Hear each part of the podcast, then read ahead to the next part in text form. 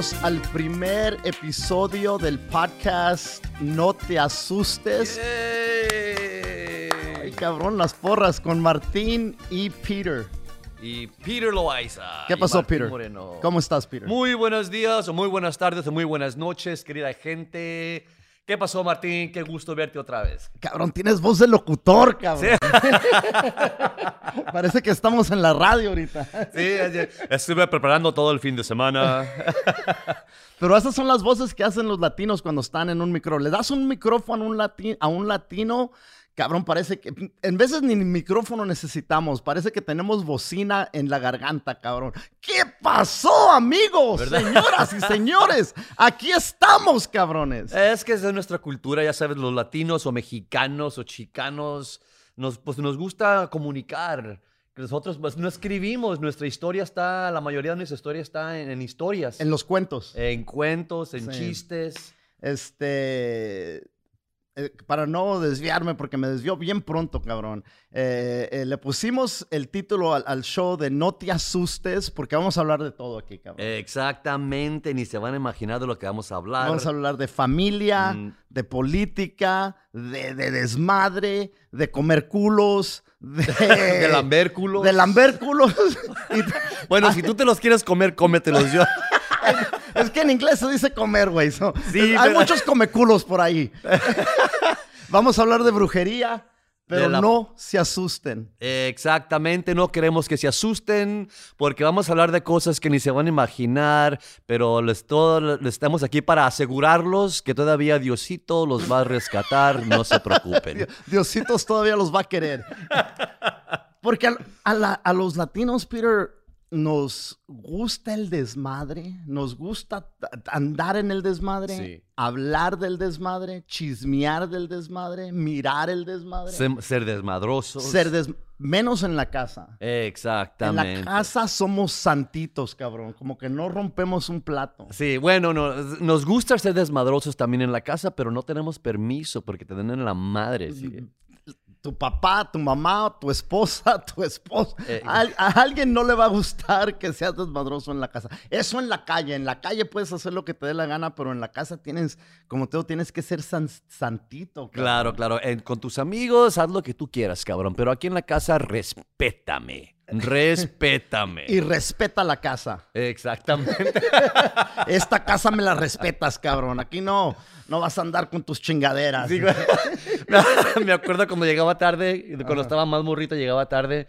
Mi mamá me decía, no, no, cabrón, no puedes llegar a la pinche hora que se te, que se te agrade. Aquí vas a respetar. Aquí vas a respetar, esto no es, un, no es un pinche hotel para que vengas a las 2, 3 de la mañana con tus putas.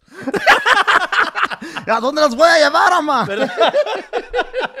Nomás aquí tengo para llevarlas. no- no Me las voy a tener que coger en el carro. ¿Cuál carro, güey? Tenía 13 años. La bicicleta, güey. La Este, bici. Este, nos conocimos ah, ah, haciendo comedia, stand-up comedy. Ah, yo he trabajado con Gabriel Iglesias, Fluffy, por muchos años y últimamente he estado haciendo am, comedia en, en- en español y En es como nos conocimos tú y yo. Exactamente, exactamente. Y sí, Ira, y te quería preguntar, tú que tienes más experiencia, ya tienes que 150 años haciendo esta madre. No, yo, yo entretuve en la última cena, cabrón. Ahí estaba yo. Cuando estaba Judas, este, a ese güey empecé a decirle, cuidado Jesús, que ese cabrón anda atrás, tra- te va a transear este desgraciado. Con decirles que, que aquí Martín Moreno fue uno de los niños héroes que defendieron la torre de Chapultepec. la torre de Chapultepec. Sí, no, no, no. Ahí estaba yo cuando María Félix estaba en sus meros moles, güey. Eso, oye, Claro. pero no, no te metas con María Félix, que te buena estaba esa vieja, ¿eh? María Félix, güey, fue una de las divas más chingonas de la época de oro del cine mexicano. ¿A poco? No, no, sí, no, la neta, esa, ella era la más chingona. ¿Has visto películas de María Félix? Sí, cómo no, cómo no. ¿Cuáles películas has visto? Bueno, no, no, ya me agarraste, me agarraste en la pinche mentira. Ahí porque está, no. a Sí, conozco el nombre, pero no, yo estoy muy jovencito para andar con esas. No, güey, no, yo no, no mames, güey. Las, las películas de María Félix eh, en, mil- en los años 40, güey. En los 40 y en los 50 es cuando... Y ella fue este, estrella de cine, no nomás en México, pero internacional, güey. Internacional. Internacional en Italia, en, en, en Europa, en, en, en Sudamérica, en, en, por donde quiera. Era, eh, eh, hizo una película con Pedro Infante, um, se llamaba Amor Indio, creo, Tizoc, algo así. Y ella no quería trabajar con Pedro Infante. ¿Y Él- eso? eh, Porque decía que no era buen actor, que, que valía madre para ser actor. No mames, Pedro no, Infante. mira, güey, y no le gustaba, la- el, el- le mandaron un, un script ah, de, de una película de y ella dijo, no, los indios no hablan así, no tienen ese corte de pelo, porque era el lindito ahí brincando que está O era enamorado. Ti- Pedro Infante era Tizoc. Sí, Pedro Infante era Ah, Tizoc. sí, señor. Y, y- sí, sí, sí, señor, sí, mi, mi, Dios, mi tatita Dios. Y, eh, eh, Déjeme eh, entrar, señorcito. Sí, sí, sí. Sí. Eh, a Tizoc no lo van a andar tareando, están tareando. Eh, bla, bla, bla. And- and- y, y María Félix dijo, no, no, no, no quiero hacer esta película, no quiero hacer esta película. Y le di, y dijo, cuando Pedro Infante fue a hablar con ella y le dijo, quiero que estés en la película. Y, y, en esos tiempos... eh, Pedro Infante, todos lo conocemos como uno de los más grandes. Claro, era de los, los- de- uno de los más sí. grandes ídolos de, México. Ella tenía más, más poder que ese vato. Y en la película, cuando miras los, los créditos, Sí. ella tiene primer. ah, Ella, el nombre de ella es más grande. Sí, el de ella es más, es más, es primero que el de él. Y a ella le pagaron, creo que no sé qué tanto más que a él. Y esta es una mujer en los años 40, 50, güey. E- Era divorciada. Este, No en- mames, que en en- la cultura mexicana ser divorciada es un pedo grandiosísimo, ¿eh? en la cultura mexicana, americana, en, en, en es- en ahora es más aceptado, es, es mucho más aceptado, pero en esos tiempos, para que ella, y ella le valía madre, cabrón, ella, ella eh, fue la primera, ¿cómo se dice?, feminista. Ah, Sí, yo sí. o- o no, no, no creo que tenía ese título, pero ella era, era, ella decía, yo soy mujer, pero me van a tratar como hombre, cabrones, y... Y no, güey, tenía huevos esa, esa- la María Félix. So, sus películas son chingonas. Eh, eh, no, no he visto muchas, pero lo que he visto de ella ah, es fascinante. Y no íbamos a hablar de María Félix, pero ¿qué chingos estamos hablando, güey? Se me va la onda, güey. Eso- Estamos hablando de lamber culos. y No, salió María Félix, el culo de María Félix. Ay, güey. No, este, que, que, que nos gusta el, El desmadre. desmadre, y- y, exactamente. oh, la comedia en español, güey, que estamos haciendo. ah, um, es muy diferente la comedia en español que comedia en inglés. A ver, lo que, ¿por qué? ¿La comedia o el público? ¿O qué, El o qué es lo que encuentras tú? Ok. Las, las diferencias, a ver. Ok, so, por decir, en, cuando yo pienso o, o creo en un, en- que me platican de un comediante mexicano, yo me pongo a pensar en el estilo de, de Polo Polo, Claro. de Luis de Alba, que decían eso, lo- los chistes, ah, dos compadres llegaron a la cantina, llegó borracho el, el compadre y bla, bla, bla. Claro, You claro. know, Este, eran chistes los que decían. Sí. Este- Chistes repetidos, ya chistes que conocíamos, Ujú. pero ellos les ponen su, su color, ellos lo exageran un poco más y es- eso se convirtió en la comedia mexicana. se convirtió en la comedia. Y por muchos años eh, eh, fue lo que dominó la comedia mexicana. Últimamente, creo en los últimos 10 años, por Sí. decir, este, la comedia mexicana ha, este, ha tenido una evolución.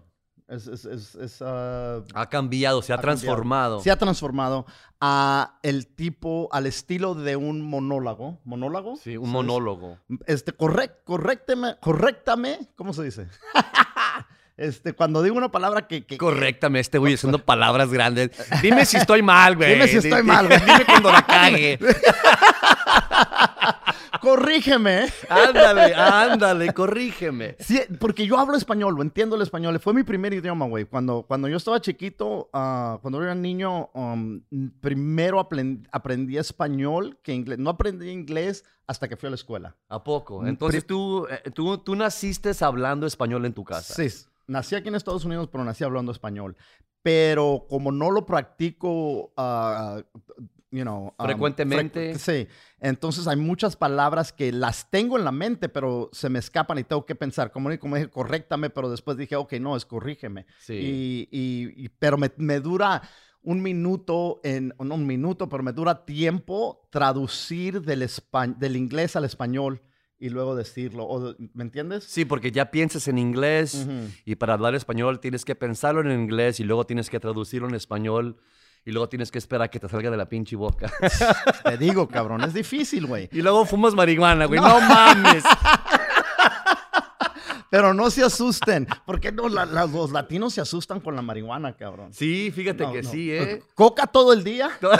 todo el día coca. Está bien. La coca está bien, güey. Pero la marihuana no. Eso es para los, mari- para los drogadictos, Sí, cabrón. no, sí, sí, sí, sí, sí, sí. Si, estás, es- si estás en el negocio de marihuana, nadie te quiere, güey. Nadie te aprecia tu esfuerzo, nadie. Pero si andas con la pinche cocaína, no, pásale, No, compadre, pásale, para la casa. Aquí tenemos carne asada, lo que quiera, lo que quiera. Mucho más aceptada la coca, especialmente en México, que la marihuana. Por, por- no, no sé por qué. Pero... Porque pues tiene más dinero la pinche Sí, ¿no? Deja más feria. Y la propaganda que le hicieron a la marihuana ah, en- es, es- fue que te hace pendejo, que te hace esto, que te hace el otro, te va a robar el marihuano, me decían a mí cuando estaba chiquito. ¿A Pórtate bien o te va a llevar el marihuano, te va a robar el marihuano. Yo soy marihuano, güey. Nunca he pensado en robarme en un pinche niño, cabrón. Si apenas apenas cuido a los que tengo, cabrón. Ahora me voy a ir a robar uno ajeno, güey. Para crecer la familia, no mames.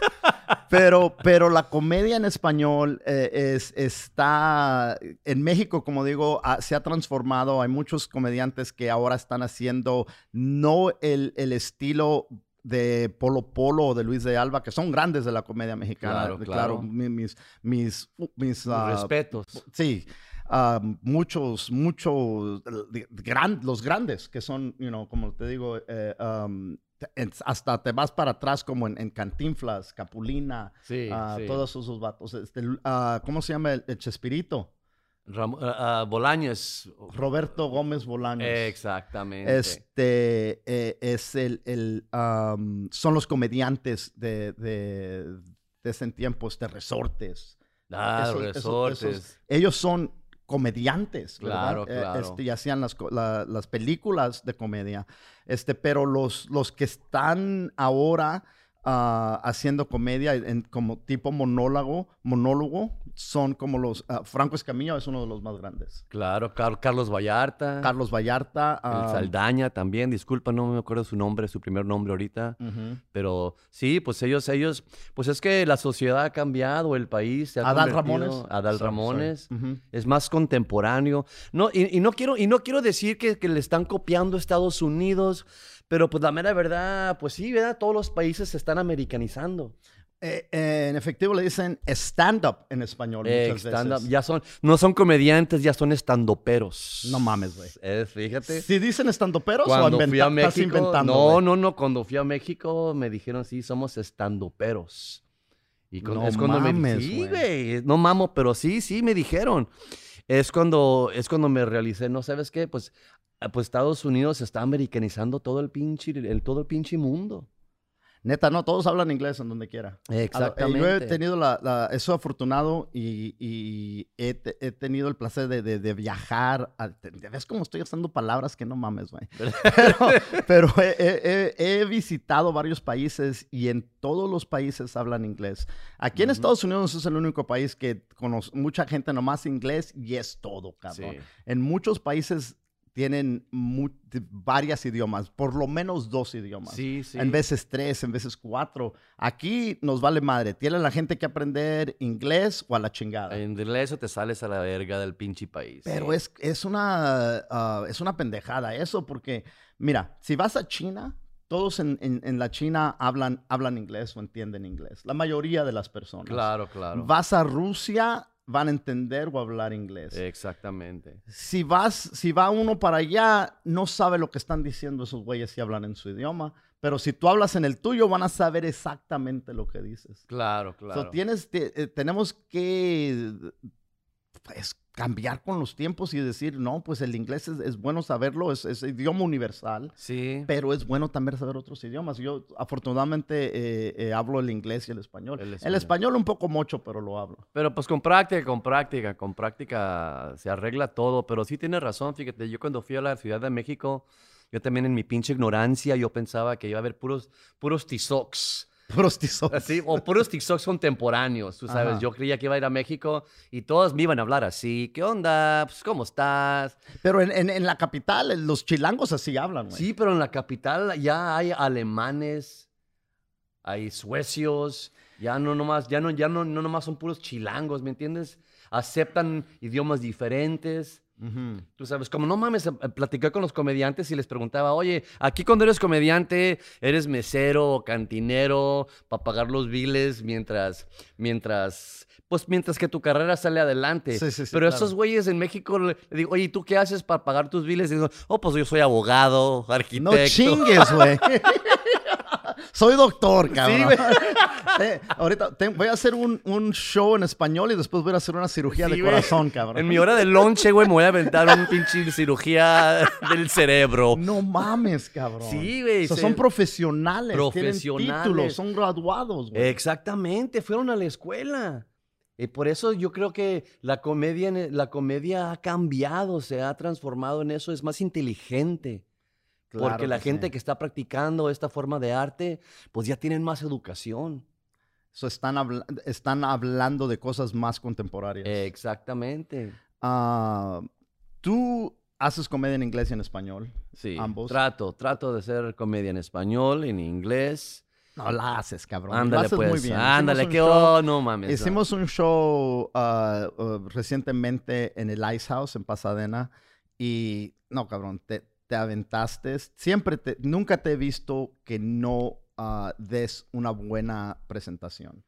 Este, eres, tienes mucha confianza, dominas el, idioma y eso es muy importante porque hay muchos, o sea, como hay Mexica, como hay comediantes en México haciendo comedia, hay muchos mexicoamericanos o latinoamericanos que vienen de otros países ah, de habla hispana Sí. que ahora aquí en Estados Unidos están haciendo comedia en español. Y aquí es muy recién que han empezado a hacer la comedia, que hemos empezado Claro. a hacer la ¿Qué, ¿Cuánto tiempo atrás dice- dirías tú? No más de cinco años, ¿verdad? No, no, yo empecé a hacer comedia, comedia completamente en inglés como hace, hace como nueve, diez años. Pero fue hace como cuatro años yo creo que empecé a, a- a- me realicé que había un chingo de gente. ¿Sabes por qué? Porque eh, como Jesús Trejo, un comediante de aquí de. Los Ángeles, también dijo que él hacía comedia y, y- y quería a traer a sus papás, pues. Y yo hice un chingo de shows en inglés y no los podía invitar a mis padres porque pues no hablan inglés. Y se me hizo medio culero eso. Entonces me empecé a pensar, pues ¿sabes qué? ¿Por qué no empezamos algo nuevo? ¿Por qué no le dije a mis, com- a mis amigos, hay que empezar a hacer comedia para que nuestros padres puedan venir a nuestros shows, güey? Y que nos oigan hablar de lamber culos. Exactamente. para que vean lo que ha aprendido, para que sean orgullosos de su hijo también. Para que vean que su hijo es, es, es un completamente... Ha triunfado. Vino a Estados Unidos a triunfar y triunfamos. Sí, oye, porque, oye, oye, No oye, güey, es que sí es difícil convencer a tus padres que lo que está haciendo uno eh, vale la pena en esta vida. Sí, claro, porque si no te están pagando inmediatamente. Si no y- y- entienden. no, mira, cuando, cuando uno empieza a hacer comedia, no es como cualquier trabajo que vas a decir, voy a ir a poner tantas horas y me van a pagar tanto dinero o tan, ta- tal así. Esto es algo que tienes tú que cultivar y te- tener fans que están dispuestos a dejar su casa con, ah, agarrar una niñera para, para, pagarle a una niñera, luego comprar un boleto y comprar bebidas en el club para verte hacer tu show. Claro, Y claro. hasta que tengas esos fans, eh, es, tienes que estar ah, haciendo los trabajos, como dijiste, de mesero, de, de De cantinero, cantinero, de, de lo que sea. De lo que salga. Para, de- yo, cuando yo empecé la comedia hace 20 años, cabrón, y me acuerdo, eh, yo viví por un tiempo en, en sofaces de amigos, en... en, en Dormiste en Sí, sofaces cabrón, ajenos. este, en, en, en sofás, este, ah, tenía you know, un, un carro que lo iban a reposesar. Ah, Sí. ¿Se dice reposesar? No, Sí. cuando te lo van a quitar por falta Pues de pago, güey. No, no, Un carro no. que el banco ya lo quería. Ya lo quería, cabrón. Yo- no, güey, puedes pagar un pago, puedes, per- este, se te puede pasar un pago, dos pagos, tres pagos y te vas a, a- cuando te alivianas, los- lo, lo puedes, este, eh, Recuperar recuperar, sí, pero, güey, un año después ya valió No madre, mames, güey, cabrón, con los- también un no, güey, más de un año lo escondía, güey, parquea- estacionaba, güey, a, a cuadras de, de mi casa para que no lo hallaran, cabrón. No, güey, no, y luego vivía, eh. vivía en una, en una área que no era muy, muy um, segura, por decir, y era la medianoche cuando llegaba, güey. Y tenías que estacionarte 20 cuadras. No, cabrón, me ponía a correr, güey, a la casa, to- todo bien, bien escamado, güey. Pero es lo que uno tiene que hacer cuando quiere salir adelante con esta madre. Los pinches sacrificios del payaso contemporáneo, ¿eh? Que hacemos. La gente Mira, no güey, entiende. pareces poeta, ¡Ay, cabrón. güey! Los sacrificios del payaso contemporáneo. Fíjate que, Parece un libro, güey. que últimamente es el estandupero, como dicen en México. Pero, Pero- sí, oye, sacrificamos todo. Sacrificamos familia. Ujú. fra- Sí. fra- fra- sacrificamos ah, ami- amigos, amistades. Muchas, este, Es te una pierdes, chinga, te pierdes de mucho. Y cuando ah, llegas a, a un nivel donde estás viajando y estás saliendo a, a trabajar, a hacer lo que, te- lo que quieres, este, eh, como te digo, yo trabajé con, con Gabriel Iglesias por muchos años, este, viajamos por todo el mundo, estuvimos, yo viajé con él casi por 20 años. No mames, 20 años. Cuando me fui, mi hijo era un niño. Cuando regresé, yo tenía canas y nietos, cabrón. Hasta la pinche juventud sacrificaste. Todo, ¿eh? cabrón, todo, porque, y, y- pero no fue sacrificio eso, porque estaba haciendo y sigo haciendo algo que tengo pasión para hacerlo. Hay mucha gente que, que va y poncha una tarjeta Claro. este, de 9 a 5 todos los días, hacer Sí. algo que, pues, no, lo- es para pagar los biles Exactamente. para, para sobrevivir. Y cuando estás haciendo algo que te viene del corazón, y no, no quiero you know, ponerme todo filósofo y sentimental y la chingada, pero cuando estás haciendo algo que te nace del corazón, que es lo que quieres hacer, entonces cualquier sacrificio lo ves como una un pequeño obstáculo porque eh, estás haciendo lo que... Lo que un pequeño veras obstáculo. un Lo, lo ves como una oportunidad para Claro salir, para sí. mejorar de tu sí, arte. Sí, sí, y, pero como te digo, hay, este, el sacrificio nunca para. Sí. Sigue uno porque te, te pierdes cumpleaños, te pierdes bodas, graduaciones.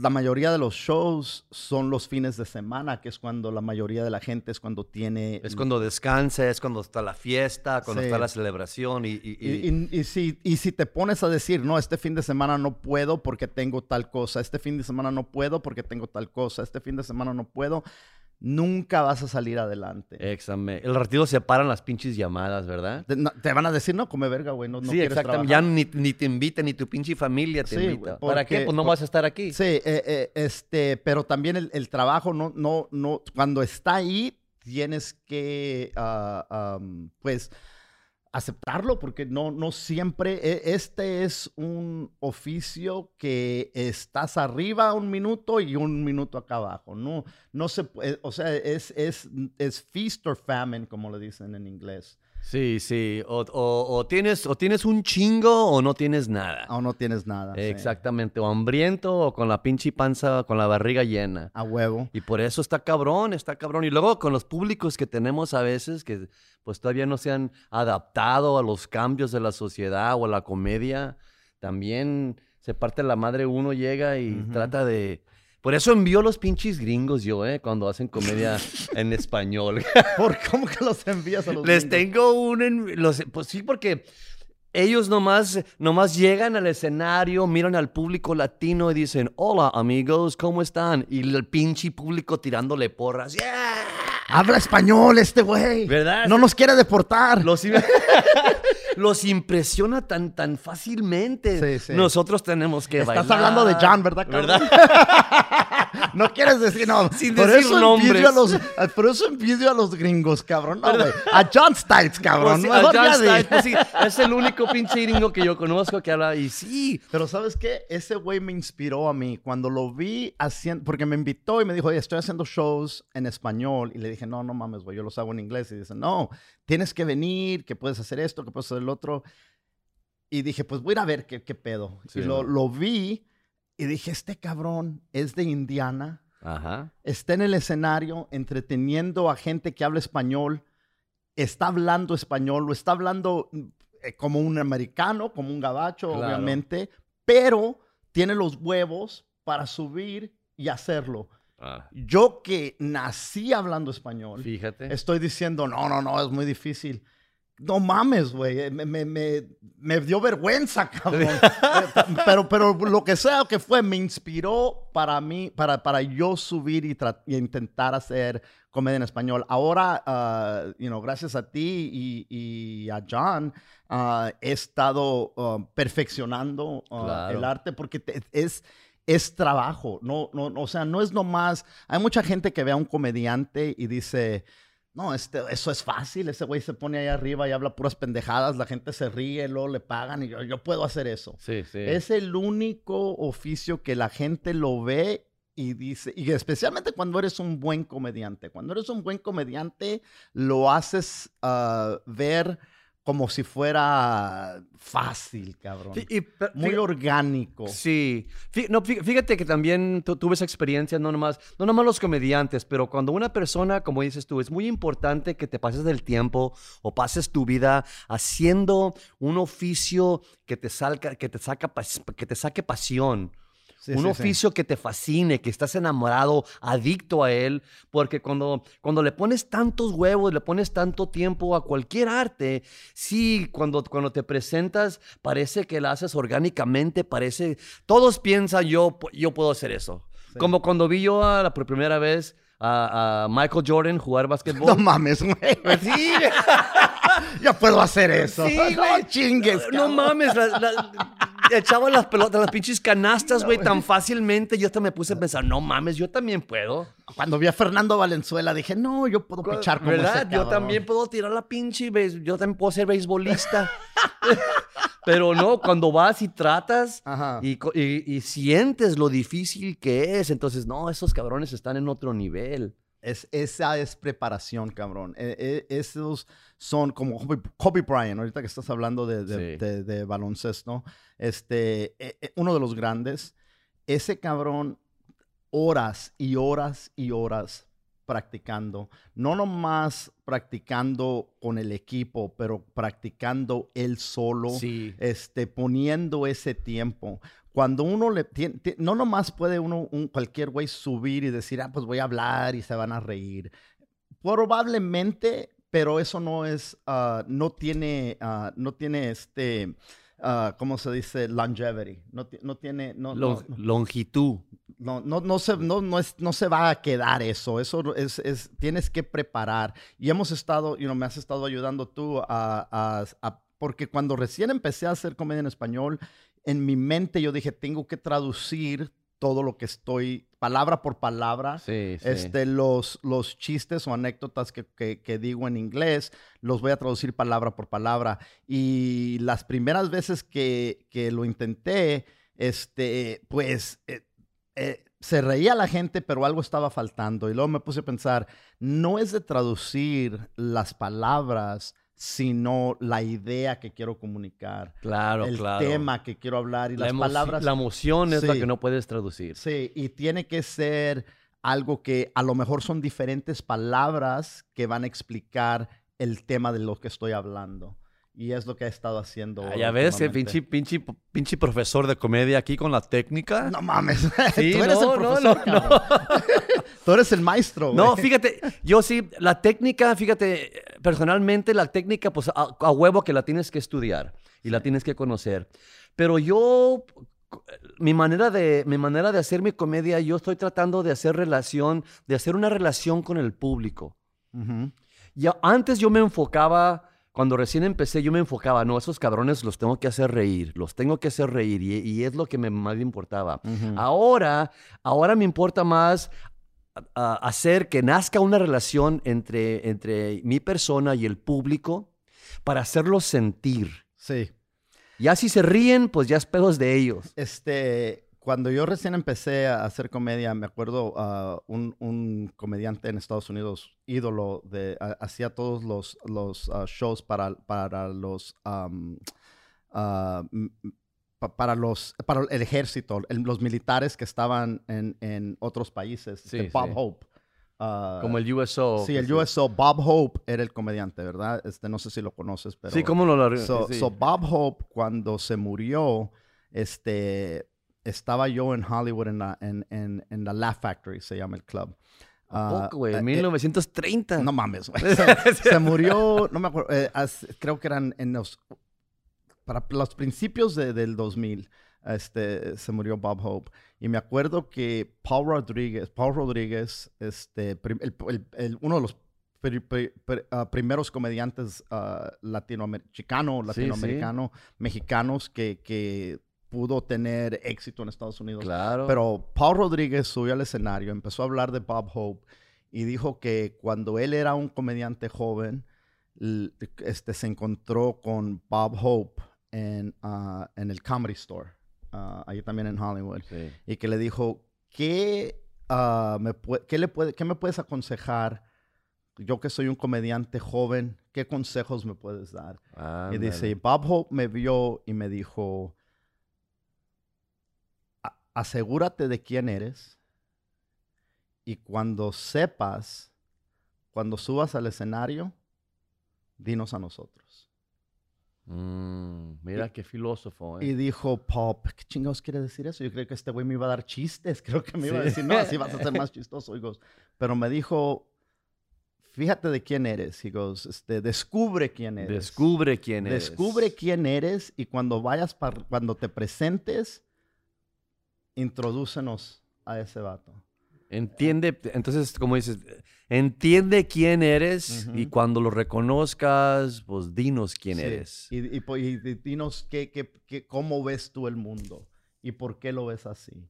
Y, es, es, es- y, me quedé, y, y yo me impresioné, de, de- de- de- en ese tiempo yo estaba haciendo, a lo mejor unos dos, tres años tenía yo haciendo comedia. y Cuando oí eso dije, wow, como te decía, es como un filósofo que dijo Claro, eso. y- claro. Y, dice, so- so que ¿quién soy yo y cómo veo las cosas? You know, este, soy mexicoamericano, me, me crié aquí con padres mexicanos.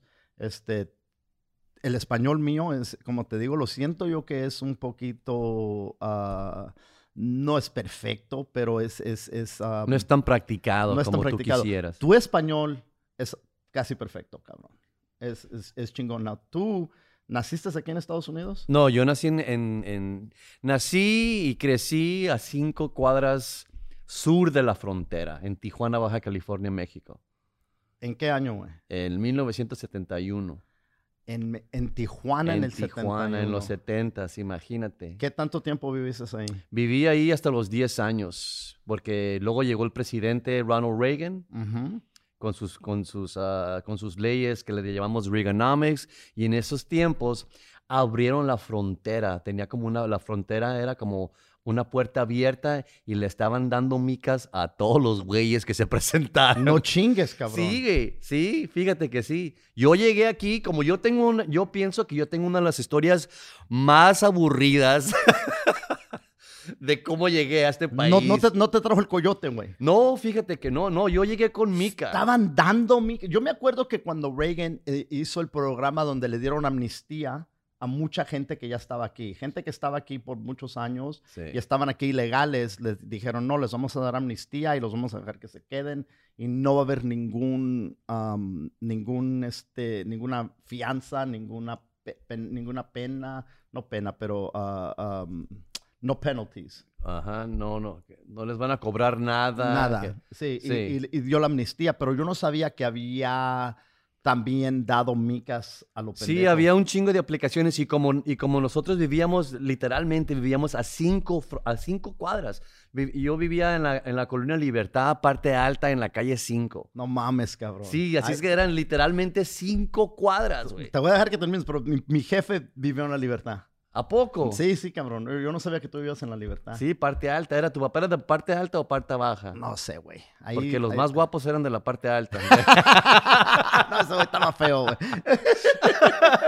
Pero sí era un pinche cerro que tenía uno que subir. sí, claro, claro. Estaba un cuartel viejo por ahí. Sí, claro, y tanto, tanto, mira, yo crecí, Ajá. cuando me acuerdo, eh, vivían- vivíamos ahí, pues junto, vivíamos al lado, de, pues, al lado de la casa de mi abuela, que en paz descanse, Guadalupe, y me acuerdo que en esos tiempos, en los setentas, estaban las, las, las casas, los apartamentos, bueno, ni, ni apartamentos habían, eran puras pinches casas viejas, con una farmacia, un hospital nomás, que trabajaba para todos, si estabas Ujú. enfermo ahí, ahí Ahí, tú sabes, ahí llevas a la pinche farmacia, Simón, Simón, Simón. o ibas a la clínica, ni, ni hospital era en la clínica. Y me acuerdo, estaban, el cerro lo podías ver de la casa. Y como a las 7, 5 de la mañana, todos los días llegaban inmigrantes, güey, de Chile, de Perú, de Salvador, de Guatemala. Y Llegaban a la casa, güey, a pedir un taco, a pedir agua o algo antes de embarcarse al cruzar la frontera, que nosotros le llamamos en esos tiempos, a lo- ¿para dónde vas? Al otro lado. Al otro lado, no, todavía dicen para el otro lado. Al otro lado, fíjate. Sí. Y, y dejaban, me acuerdo que dejaban marcas, teníamos una barda blanca, Ajá. la casa de mi abuela, porque en mi casa de, mi- mi abuela, si eras inmigrante y llegabas a pedir ayuda, Simón. o te ganabas la lotería cuando estaba mi abuela, o valías madre si estaba mi abuelo. porque, porque mi abuela era muy generosa, mi abuela les decía, no, no, pásenle, siéntense sí. en la sombra, les daba agua con hielo, limonada, les hacía tacos y frijoles, ofrecía No, qué chingón esa parada. huevo, cabrón. ¿verdad? Pero si estaba mi abuelo, ni madre, güey. Sacaba la escopeta. agua de la manguera si quieres, güey. No chingues, cabrón. Sí, y dejaban marquitas, pues dejaban marquitas en los postes de la, de la, de la barda. Ajá. Y un día les pregunté a unos camaradas, oye, ¿qué significa esas cosas que están dibujando en la, en la madera de las... Y, y- Hieroglíficos, cabrón. sí, y me dijeron, mira, esto, este triangulito con esta línea, le estamos diciendo a otros inmigrantes cuando lleguen aquí que esta casa es amigable. No mames, güey. Fíjate. Y ahora ponen Mara, cabrón. Ahora sí, ahora, ahora como ya se american, ya nos americanima- ah, como americanizamos, ya tenemos el no parking y no vengan a pedir chingaderas, güeyes. Cuidado con el perro, güey. Cuidado con el perro, ¿verdad? Sí, sí. Pero sí, fíjate, fue muy, eh, estuvo eh, muy interesante vivir en la frontera. Y luego cuando nos cambiamos en los 80s a Estados Unidos, literalmente nos cambiamos, güey, a cinco cuadras norte de la frontera. A San Diego. Sí, No, entonces, y dijeron, están dando micas. ¿Ustedes oyeron la noticia o qué pasó? ¿Cómo, Pues no, mi papá ya tenía trabajo en Estados Unidos. Ok. No, estamos yendo más o menos, no te creas, porque mi jefe ya tenía papeles, él ya tenía mica, pero era el, el único que tenía mica. Ok. Entonces él, ¿Y tu mamá y, y- no, todos no, no teníamos papeles. no, ok, ¿cu- cu- ¿Tienes hermanos y hermanas? Nomás tengo una hermana, ¿Nomás una mayor, mayor o menor? ma- menor. Menor. So, ustedes cuatro. tres estaban allá Simón, y tu jefe estaba acá con su otra ruca. Ah, huevo. No, no Con su familia americana. Con su familia americana, güey. Y él cruzaba la frontera todos los días Ajá. para ir a trabajar. Y como él ya tenía la- los papeles, cuando llegó la oportunidad de, de aplicar, meter las aplicaciones, Simón. y pues sí, agarramos micas de volada. Llegamos aquí en ¡Wow! los ochentas sin sufrirle. Bueno, pues yo no, me yo no le sufrí. So, tenías tú unos 10 años. A los 10 años, fíjate.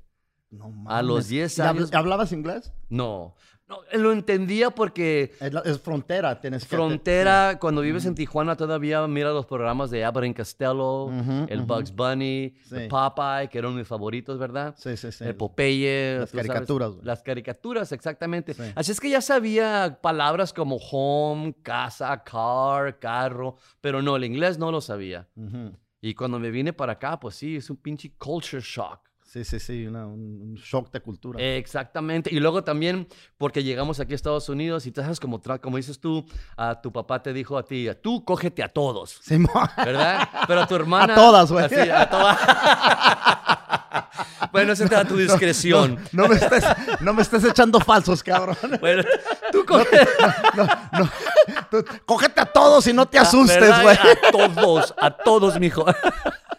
Y no se asusten, ¿ya ven?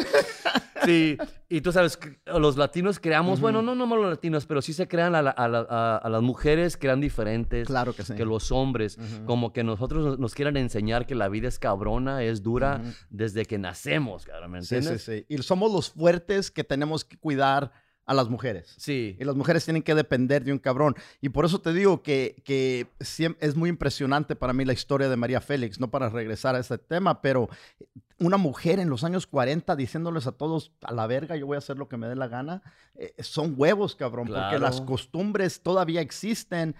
En esos tiempos, mucho más, eh, eh, eh, me imagino, lo que ella ha de haber tenido que, que soportar para, para vivir la vida que vivía. Sí, Pero- Oye, pero ¿no, fue- ¿y no sabías que si, si era amiga de, de Frida Kahlo?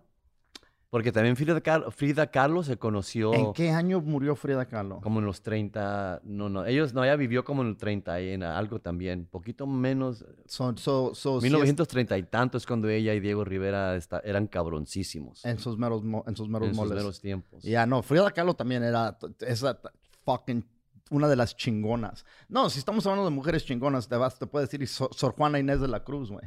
Sor Juana Inés de la Cruz era una monja que, que aprendió a leer, aprendió a escribir. En esos tiempos las mujeres no podían aprender esas madres. Y ella es la que, la, creo que la, la, mataron, güey. A esa, e- ella dijo eh, eh, un quote, no, no sé cómo se dice quote en Un español. dicho. No, no, eh, pues un dicho es un dicho, pero ella dijo, ah, y por esto después de eso le dijeron, ya cállate, cabrona. Dijo, ¿quién peca más? Estaba hablando de la prostitución. Y dijo, ¿quién peca más? ¿El que, pega, el que paga por pecar o el que por la peca? No, o el que por la paga peca. Ah, Porque le echaban la culpa a las, a las mujeres, a, A las, las- prostitutas, pero claro. ellas les estaban pagando por hacer el pecado. Los güeyes venían a pagar para Sí. pecar. Voluntariamente. Daban porque- su dinero para pecar. ¿Quién es el más Ah. culpable? Y ella, ella puso esa pregunta. No ¡Cállate, cabrona! A huevo. No, güey, porque eh, eh, es- eso, y eso fue muy en la eh, eh, muy, muy, muy- mucho, En mucho tiempo en el pasado. pasado, sí, pero, pero, um, anyway, esta, esta- te digo, por eso, chingados, no se asusten. Me- me- estamos Por eso por- no es se como asusten y no fumen marihuana Es como antes. ATT, cabrón. Estamos de acá para acá. Estábamos hablando de que, y luego volví a decir de María Félix, oh, de los hombres tenían que cuidar a las mujeres. Es- Sí, es lo que o como los crean diferentemente. Sí, sí, sí. Eso es lo que estás diciendo que Sí. tu papá... Y por eso yo, yo desde morrito Sí. me di cuenta de que yo te, si, si, si a mí se me iba a quedar el español, lo tenía que practicar con mis amigos. Sí, lo tenía que practicar porque si no, Ujú. como muchos de mis amigos, ah, se me iba a olvidar. Claro. Porque yo no tuve el lujo que tuvo mi hermana, porque cuando llegamos aquí a Estados Unidos, cuando le preguntaron a mi papá, oye, ¿y, cómo quieres que enseñemos a tu hija? Y, y y le dijo mi papá, tú sabes, mi papá del inglés también no lo hablaba tanto, pero él dijo bilingual education. Así es que mi hermana tuvo el lujo de venir a este país Ajá. y gracias a la escuela, ella creció hablando español, estudiando español, con el inglés, los dos mixtos. Tenía diferentes clases. A mí no, cabrón. Yo llegué cuando me dijeron, ¿y este güey cómo lo quieres que lo enseñemos? English only, dijo mi papá. No chingues, cabrón. English only. ¿Y por qué, y por qué la diferencia? Porque no dos? venimos a este país a aprender español, dijo mi papá. Llegamos a Mm. aprender cosas nuevas, a, a experiencias nuevas, así que tenemos que mantener la mente abierta y la única manera que vamos a garantizar que eso va a pasar es que te tienes que meter a fondo. ¿Sabes? En, en, um, en el pasado era la- los, los mexicanos que venían, la discriminación siempre ha existido, pero en esos tiempos, cuando mi papá llegó, mi papá llegó aquí en los, 50 los años 50, este, no querían tener nada que ver con el español. Si hablabas español, te miraban como si fueras menos. Entonces, Aquí en este país. Sí, en este país. Entonces, este, ah, por eso cuando dices que tu papá dijo, no, este cabrón en inglés solamente, mi papá, mi papá era racista, güey, contra los propios mexicanos. Él hablaba el, espa- el inglés, lo hablaba, era, ah, valía verga este cabrón. Pues sí lo hablaba, pero no era perfecto, no era ni, ni mitad pero habla, eh, eh, este, se daba, era muy orgulloso de que él hablaba inglés. Él no era como Ah. los mexicanos que acababan de llegar. Este güey, eh, pero mi papá, como te digo, este, él vivió en Tijuana am, en los 50 y, se- y en ese entonces ni línea había, cabrón. Podían pasar. Sí, pues y- sí, a huevo. Él entraba y salía cuando le daba la chingada gana. ¿En los años 50? Ah, sí, güey, sí, no, sí. ni- Creo que era un caballo que patrullaba. güey. Se iba para un Es lo que decía mi jefe, fíjate, Ah. cuando pasaban también los 50, que nomás había un pinche gringo con un caballo todo viejo. No, Hasta el nombre, ¡eh, Charlie! ¿Qué hubo, Charlie? Cuando se iba para allá, se venía la gente. Y luego mi jefe se venía para acá, este, piscaba, este, trabajó en la pizca, trabajó en todo eso. Eh, originalmente, él nació en 1931 en Rayón, Sonora, un pueblo chiquito en Sonora. Este, yo visité ese lugar una vez. eh, el- camino es, es este, ah, ¿cómo se dice? Terracería, con por, por tierra, es cabrón. pura tierra, ¿no? Sí, no hay y- pavimento No, todavía. cabrón. cuando- Cuando yo fui, fuimos en los 90, en el 93, 94, fuimos a llevar ¿A las cenizas poco? de ese güey a, a, a Este güey no seas No, así, de güey. jefe, güey. Lo digo, Digo, güey de re- con respeto, Fuimos a cabrón. llevar las cenizas de este güey, dice. Este, Muy forzados, ¿verdad? No, güey, pues eh, eh, efectivamente cuando cruzamos lo llevábamos y dije, y, y no pedimos permiso para pasar. ¿Sabes, cabrón? Mi papá entró a este país ilegalmente. Y ¿A cuan- poco? ¿Él sí, sí? sí. Y cuando se fue para atrás para que lle- lleváramos la ceniza, también lo cruzamos ilegal. No, no pedimos permiso para pasar las cenizas. Así como empezó, terminó. Así terminó el pobre vato. Pero Fíjate. este, él, él nació en 1931 en, en, en Rayón, Sonora. Este, eh, su papá de él era de España y ese güey tuvo una familia antes de la de mi jefe, como con 15 morros. Ah, cabrón. Después, este, a los, creo que ese güey ya tenía como maybe 50 años cuando llegó y se casó con, con, con mi abuelita y tuvo otros 20, cabrón. No y en esos tantos, sí, güey, ese güey, en- en- eh, por eso yo me tuve que arreglar, güey, porque lo- lo- la pinche, la- las espermas, cabrón. Los mecos, los, los mecos son mecos poderosos. ca- mexicanos, Mi jefe, ni el condón los puede Nada, atrapar. Mi, mi jefe, mis, herma- mis, hermona- mis hermanas, las cuatas, nacieron. Mi jefe ya tenía 45, 46 años, güey. y Todavía siendo morros, güey. Ya, no, neta, cabrón. esa- eh, esos mecos pinches saben nadar, cabrón. de tu Este. madre, como so- so- ametralladora. so su, so su jefe de él era su segunda familia, otros 20 cabrones. Y en esos tiempos se morían la mitad de los cabrones que nacían. No, no. Este, mi jefe nació, ah, tenía polio.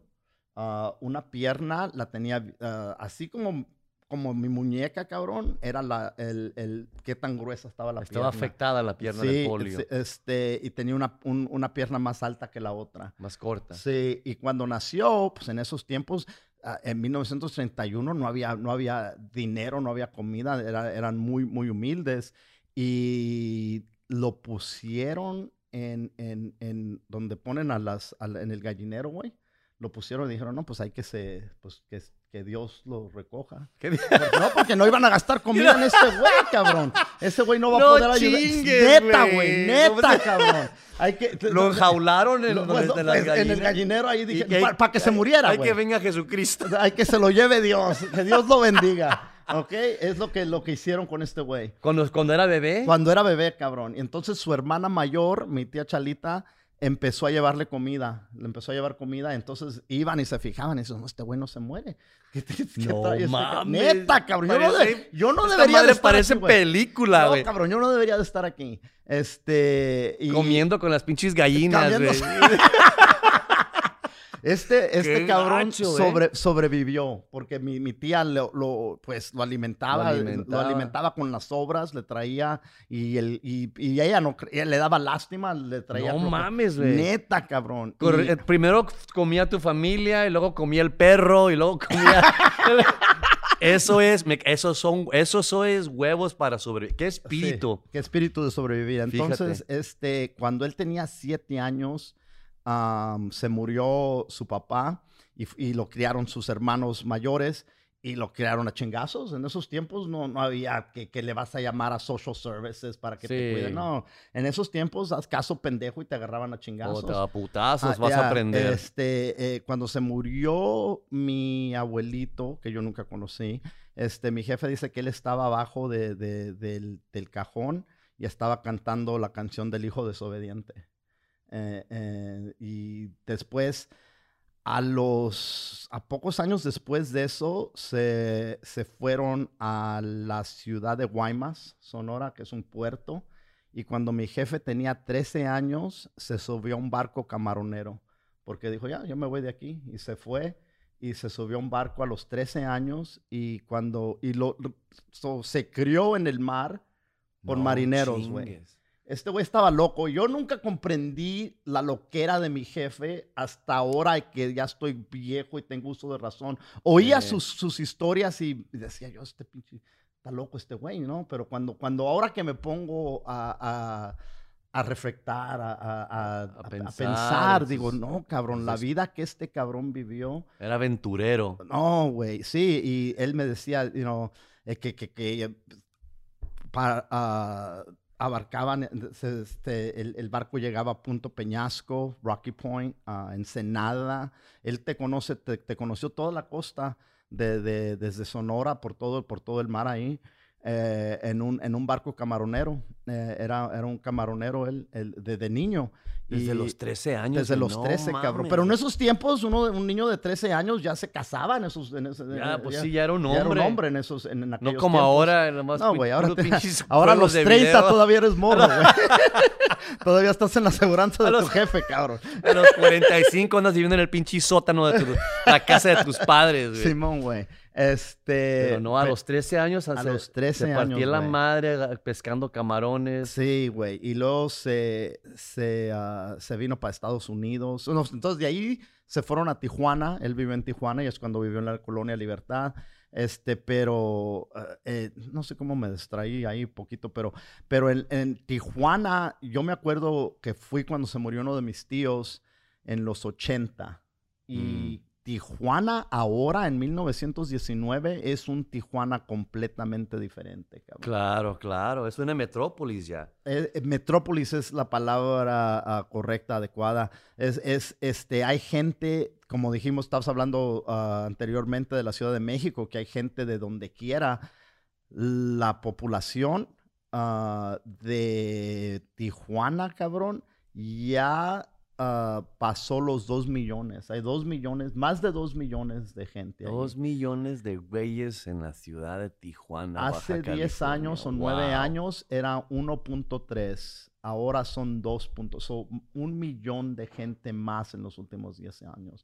Y, han- Entonces, y siguen llegando los emigrantes a Sí. Tijuana. Pues Este, es la, es la frontera más cruzada del mundo. Del mundo. Eso yo no sabía. Del mundo, fíjate. Ah, Entonces quiere decir que de, de- de los dos millones que viven en Tijuana, un millón y medio están esperando para llegar a Estados Unidos no todavía. chingues, con la esperanza, cabrón. Con la viendo, esperanza todavía. cerquitas viendo ahí, están viendo. No, güey, yo para allá voy mañana. ¿Verdad? Este, y, y ahora la línea está mucho más, aunque tengas papeles, la línea está cabrona para Sí, cruzar. pues, oye, pues yo no sabía que tienes que tener a huevo ya pasaporte. Sí, güey, tienes que llevar pasaporte. Antes nomás llevabas la identificación. Antes ni de- cuando yo cuando cuando No estábamos, fíjate que nomás había American Citizen. Sí, pero tenía tu, tu, tu jefa tenía que tener identificación. Alguien tenía que tener identificación, ¿no? Sí, el que iba manejando el carro. Ok. Pero también cuando yo me acuerdo como yo pues yo crecí en, en San Isidro. Tú sabes, y me acuerdo ya, ya a mis 16, 17 años, como no queremos esperarnos, güey, a los, 10, a los 21 para ir a pistear, pues nos vamos a la pinche revolución. Sí, güey. A la revolución, a la cahuila. Y, y a mí A me la daba. cahuila, a la cahuila, güey.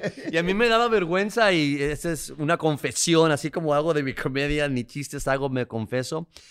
Me daba vergüenza que del grupo yo era el único cabrón que tenía mica. Porque todos mis Oh, amigos eran eran, eran ciudadanos. Entonces yo. Pero te daba vergüenza. ¿Por qué te daba vergüenza? porque no sé. Porque somos morros y pendejos. Porque me daba vergüenza porque me daban carrilla, güey. Tú No, sabes. No, los pinches morros eran bullies entonces. A huevo. No, no había, no, no había campañas de no sean bullies, güey. No, no, eran cabrones. Sí. Entonces me daba vergüenza que yo era el único que tenía mica. Y no sé por pendejo, ¿verdad? Pues tenía documentado, estaba Sí, documentado. sí. Pero no, me daba vergüenza. Y me acuerdo que yo practicaba en el espejo, decía American Citizen, American Citizen, American Citizen. Porque lo único que tenías que decir en esos tiempos, al cruzar la frontera, Sí. el güero te preguntaba, hey, so, uh, What's your what- citizenship?" What's your citizenship? Y tú, "Ah, American Citizen. No, y los que no hablaban American City. American Citizen. Cuando si decías American City, a la, A bájate. la cabrón. verga, no pasas. Pa' no atrás, pasas, desgraciado. Sí. Pero no, pues cuando antes cruzabas pedo, Ujú, imagínate. ujú. No, sigue. No, llegamos, me acuerdo que íbamos a la pinche revolución ahí, las cervezas costaban 75 centavos Sí, por güey, una corona. Si querías pagar el dólar, te daban un shot de tequila. No chingues. Una cheve, una pinche un shot de tequila, güey. No mames, güey. Lo único que tenías que practicar, así es cuando el cantinero me decía, oye, ¿quieres otra? Espérate, güey. Y le decía, American Citizen. No mames, Y luego Mato me decía, ¿me entendiste, güey? Lo que dije, sí, dijiste American Citizen. Ándale, pues, este, dame otra. Mientras lo puedo decir sin A tartamudear. huevo, ese era mi pinche pasaporte para llegar a la casa, cabrón. No, güey, mucha gente, yo me acuerdo también, y yo iba para, me nos cruzábamos, yo y todos mis amigos teníamos 18, 19 años y nos íbamos hasta Ensenada, cabrón. y allá, allá a tirar party. Y también las cervezas costaban 75 centavos, dos por un dólar cuando era happy hour, la hora feliz, güey, que como le dicen. Este, estábamos ahí ya todos pedos a las 2, 3 de la mañana, estaban los taqueros. Yo nunca en mi vida había probado lo que le llaman un, un taco de pescado, un fish taco.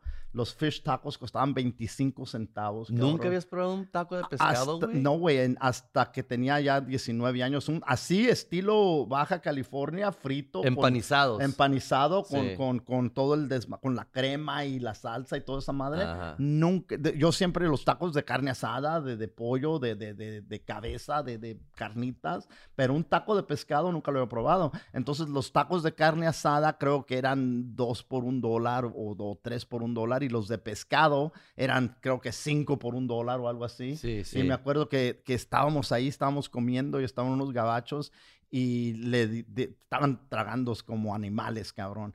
Y los tacos de pescado, y sabrosos los tacos de pescado. Sí, como chingados, cabrón. ¿no? eh? Y, y me acuerdo que le dijeron al, al, al gabacho, este, le- dijo el cuánto es, ¿no? How much is it?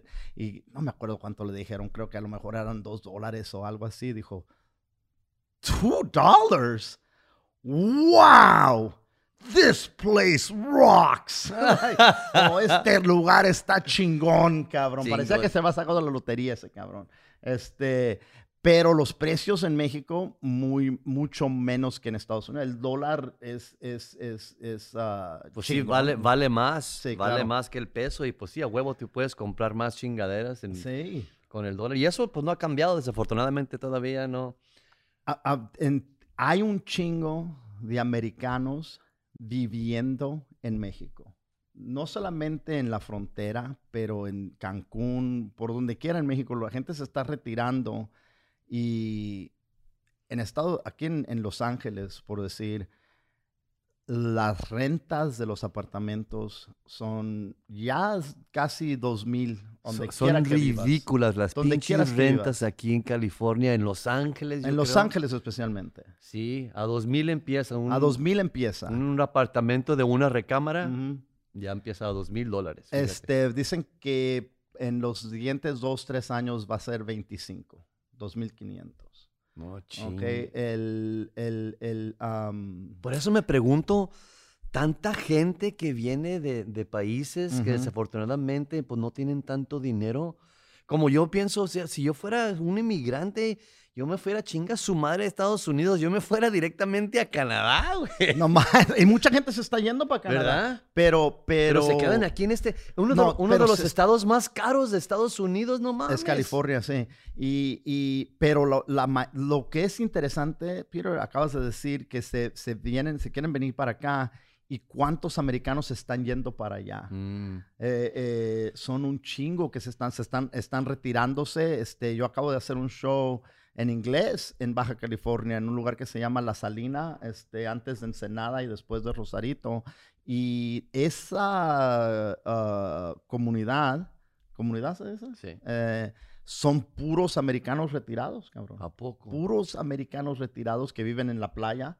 Este, eh, Dejaron de trabajar, agarraron su pinche dinero y Ujú. corrieron, make a run for the border, como y decían. este, con el retiro pueden vivir aquí en Estados Unidos, por supuesto, pero una vida este, cómoda donde no se tienen que preocupar en México. Se van para México porque valen más los dólares allá.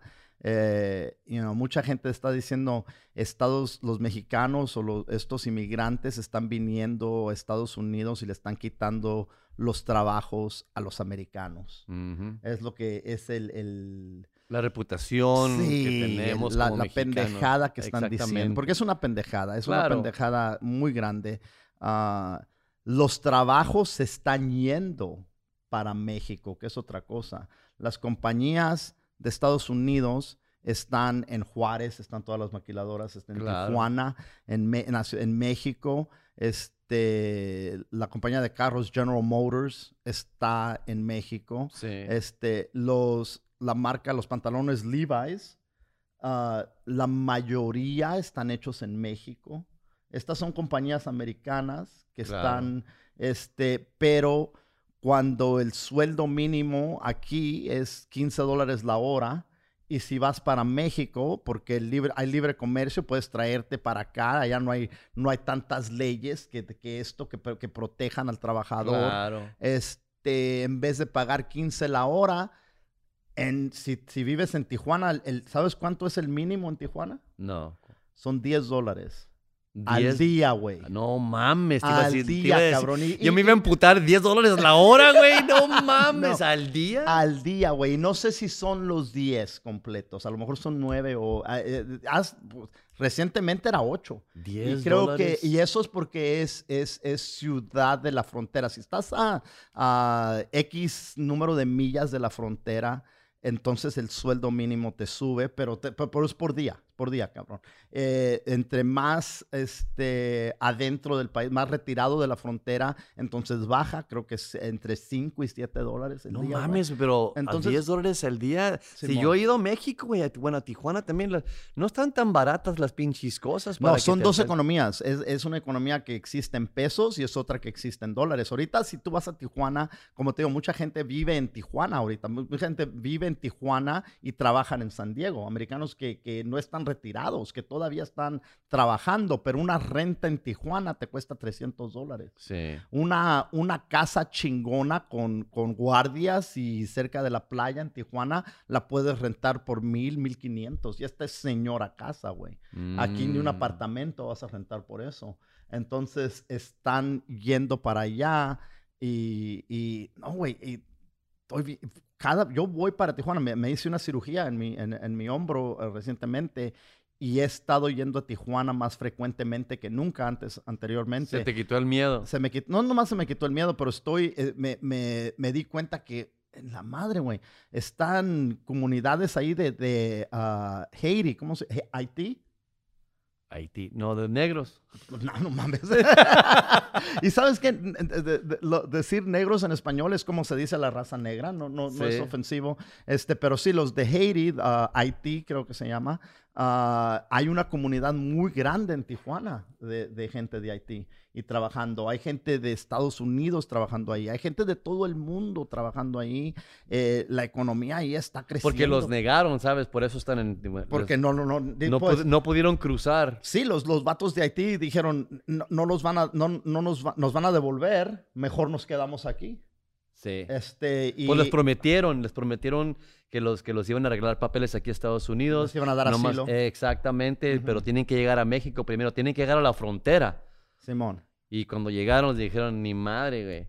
Y se quedaron. Y los que sí cruzaron tratando de, de quedarse, los regresaron para, Ah, para, para la punta de la chingada. Y dijeron, no, mejor nos quedamos aquí en Tijuana. Y están trabajando en Tijuana. Y los, la, la, la, la raza de Tijuana, los, los, los, ah, los de- de- dijeron, no, quédense, son trabajadores. y Los la chingada. aceptaron. Los aceptaron. Y, pero a los salvadoreños se pelearon, güey, con los salvadoreños. No sé qué pedo pasó ahí, güey. Pero... Es que no nos queremos unos a los otros, cabrón, porque los mexicanos y los salvadoreños, pues somos la misma. Es la misma chingadera, güey. La Las misma tortillas, sangre, las pupusas, exactamente. Es la misma chingadera. Exactamente. Vosotros, nosotros. Eso es verdad. Estos güeyes, estos cerotes. Sí, no sé lo que tenemos, no sé, por eso no, no nos queremos unos a los otros. Tú sabes, a mí lo que me emputa es que, a mí lo que me encabrona es que cuando en este país, en Estados Unidos, dicen que siempre es el mismo, ay, que mucho, hay muchos mexicanos, hay muchos mexicanos, hay muchos mexicanos, y les quiero hacer entender a la gente, no, mira, el problema en este país es que no hay muchos mexicanos. Nomás que cuando, cuando llegas a este país ilegalmente y finalmente tienes eh, la mala suerte de que te tuerce la migra, Simón.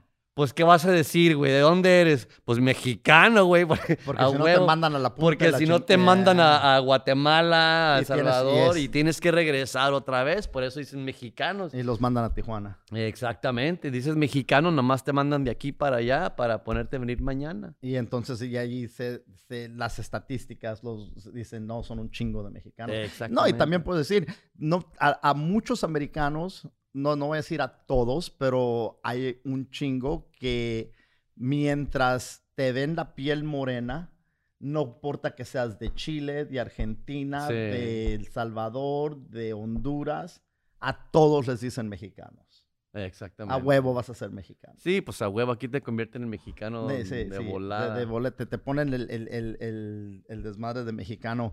Ah, bueno, Peter, yo creo ya... ya Se nos acabó el tiempo. Se nos acabó el tiempo. ah, pa- mira para, nomás, 65 minutos nos aventamos. Para el primer episodio de No te asustes, este, los que están escuchando, si viven en el área, los domingos estamos en ah, Pasadena, en el Ice House, haciendo comedia en español, los domingos a las 7 de la noche. Todos están invitados, por favor. ¿Dónde te pueden, dónde te pueden ah, Vamos a poner todos los, los links para que nos hallen en Instagram, en Facebook. Está- de- dije Instagram como si lo estuviera diciendo en español, güey. En Instagram. Instagram? En el Face. en Twitter. en el- en el Twitter, cabrón. Eh, este, vamos a poner todos los, los, los links para si están escuchando, pueden nomás a- a- a- a- de pegarle al link. Este, Y este fue el- click y ahí van a encontrar Sí. a, Pinche Peter y a Martín a Moreno. Martín Moreno. Y como ustedes oyeron, escucharon esta, esta bella mañana, este fue nomás un probete de lo que vamos a hablar. Ahora casi nos metimos, nos metimos en fondo en la política, ¿verdad? Pues Un es una poquito, cosa, no mucho. Tú sabes, pero vamos a, vamos a tener diferentes temas Y- y- para... Y no, no crean que somos expertos en... No, estas nomás son nuestras pinches opiniones. Exacto. Son opiniones de dos comediantes nomás, ya, no ya, se lo tomen a pecho. No, no, no, no se lo tomen. a- No, estos güeyes dijeron y así es. No, no, no. Nosotros decimos las pendejadas que sabemos o que nos imaginamos que sabemos. No, no es. Aquí no es como, como en la iglesia que te dicen, este es el único manera, cabrón. Esta- Y si no te vas a quemar en el infierno si no nos haces caso. Ah. Aquí no, güey. Sí, sí, sí. Si nos quieres hacer caso, haznos caso. Eh, diles a tus amigos que pueden sontanizarnos. Cada semana vamos a regresar con otro capítulo de No te asustes. Y eh, no, muchas gracias por escuchar y los vemos a la próxima. Perfecto, muchas gracias por sintonizarse, apoyarnos, por favor, vayan a, a nuestras redes sociales, apóyenos, vengan a nuestros shows de comedia, vamos a decir más mamadas y como dijo Martín, acuérdense que nosotros estamos hablando de nuestras verdades y no necesariamente de la verdad. Así es que aquí tenemos lugar para todas las opiniones. A ver si algún día cuando tenemos poquito más dinero, tenemos un teléfono para entretener un poco de llamadas de ustedes. Simón. Ah, Que Dios los bendiga. este güey. que vayan con Dios.